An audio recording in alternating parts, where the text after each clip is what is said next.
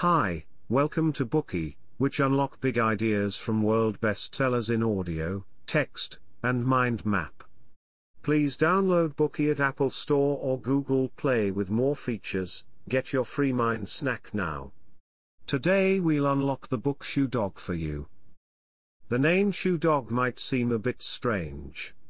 It's the nickname and self-mocking labeling for a group of enthusiasts that are obsessed with the designing, making, and improving of sports shoes.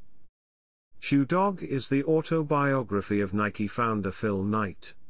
When published, the book has set off a wave of reading and discussion in the US and around the world. Why? Although Phil Knight founded the world's number one sports brand, He's been very low-key and rarely spoke in front of the public. Only after Knight wrote the book Shoe Dog did people learn about his dedication and passion, as well as the wonderful untold story of the business empire of Nike. Knight has only written this one book, but his language is simple and humorous, and the story is exciting and emotional. If he hadn't worked in the sports shoe business, Knight might have become an excellent writer. In our impression, Nike is a brand associated with brilliance and legend. It was made famous by a group of creative and talented athletes and the sportsmanship they represented. These athletes, such as Michael Jordan and LeBron James, are born with unmatched talents, and have overcome many difficulties to become sports heroes and spiritual leaders for the public. At the same time, they've made Nike a legendary symbol, leading the company from one success to another. In Knight's writing, however, Nike's success is nothing like what we've imagined, it's full of coincidence, hardship, struggle, and setbacks. Along the way, there have been so many times the firm could have come to an end. After reading this book, we can feel that the shoe dog culture is Nike's soul, and just do it is its core spirit. Without them, Nike wouldn't be the firm we know today. In this Bookey, we will learn about the key content of Shoe Dog in three parts. Part 1 A brief history of Nike, the path of growth. Part 2 The soul of Nike, Shoe Dog culture. Part 3 The Nike spirit, just do it. This book is arranged in chronological order. It tells Nike's story of growth over nearly two decades from 1962, when the firm was first started, to 1980, when the firm went public. This process can be divided into four phases, the dream where it all started, Blue Ribbon Sports, the founding of Nike, and business legend. Let's first talk about the dream. When Knight was studying at the University of Oregon, he dreamt of becoming an outstanding athlete. At that time, Knight was instructed by famous American coach Bill Bowerman. Bowerman served as the head coach of the U.S. track and field team at the 1972 Olympics, and helped his students set 13 world records and 22 American records, but he failed to help Knight make any achievement in track and field. Knight later admitted that he was a good athlete, but far from the level of excellence. Still, Knight likes to run and to compete, he enjoys the physical and mental pleasure in the half second before reaching the finish line. He thought, is there any way that I can still feel like an athlete even though I cannot become one? Is there any job where work feels like a race? Knight had an idea. He thought of his graduation project, a research paper about running shoes. In the paper, he wrote that although German sneaker brands like Adidas and Puma were dominating the American market at the time, the sneaker brands from Japan were not bad either. They had good quality, new styles and low prices. If introduced to the US market, the Japanese sneakers could potentially defeat the German brands just like what happened to the camera industry. Knight thought, isn't this a good job? I like running, I like running shoes, and I have also taken an entrepreneurship class at Stanford. Why can't I do this by myself? So Knight made up his mind and decided to go to Japan to talk with Onitsuka, a sneaker firm not yet well known among the Americans, and see if he can sell their running shoes in the US. So, what's the deal with Blue Ribbon Sports? This is the most interesting story in the entire book. Blue Ribbon Sports was initially a non-existent shell company, but it helped Knight obtain the rights to sell Onitsuka shoes in the US. After Knight made up his mind about the sneaker business, he asked for some money from his father, and flew to Japan on a transoceanic flight, which was not that safe yet at the time. He visited the headquarters of Onitsuka Corp and was warmly welcomed by the Japanese firm. Knight was just 24 years old at the time. He was quiet and shy, looking nothing like a savvy businessman. But still, Onitsuka treated him like a big deal. Why? It has something to do with the unique historical background at that time. It was the year of 1962. The Japanese was in a love-hate relationship with the United States. On the one hand, they were afraid of the US. On the other, however, in order to develop the Japanese economy, they cannot afford to turn their back against the huge US market. Although Knight was just a young boy that looked like a nobody, he was an American and Onitsuka didn't want to miss the potential opportunity. One executive asked Knight, which company do you work for?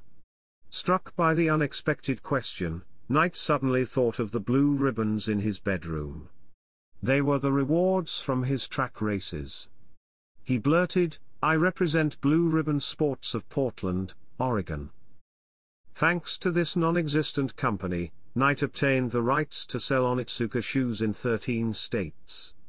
After returning to the United States, Knight set up the company, used his father's basement to store the goods imported from Onitsuka, and officially started to sell the Onitsuka Tiger shoes in the US. At first, Knight tried to sell the sports shoes through retail stores, but most stores said there are already too many running shoe brands on the market, and Onitsuka Tiger is not a well-known brand, so they are unwilling to sell Knight's running shoes. Knight was not discouraged. He threw the running shoes into the trunk of his car and drove to various sports fields. He chatted with coaches, athletes and spectators, and let them try on the Onitsuka Tiger shoes to feel the quality. Because the Onitsuka Tiger shoes had pretty good quality, some professionals started to recognize the brand and wear them for the race. Knight also invited Coach Bowerman to be his partner. Under the influence of these sports professionals, Blue Ribbon Sports has opened up a market little by little.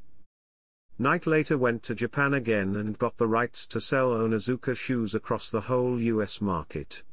But just when he was about to roll up his sleeves and expand the business, Knight encountered a new hurdle and had to start manufacturing his own shoes. At that time, Onitsuka thought that Blue Ribbon Sports was not selling enough of their shoes, and therefore wanted to find other local distributors. This is not all Knight's fault. The slow growth of sales was mainly because of Knight's limited working capital. He had to settle the payment for the last batch before purchasing the next batch. Plus, Onitsuka sometimes cannot deliver goods on time, and international shipping often takes longer than expected to arrive. All of these had some negative impacts on sales. But Onitsuka couldn't wait for Blue Ribbon Sports to grow. They began contacting larger distributors, proposed to acquire Blue Ribbon Sports, and asked to have 51% of the shares. Of course, Knight didn't agree. Blue Ribbon's sales channel has already been established, the firm has also developed some knowledge in the design and development of running shoes.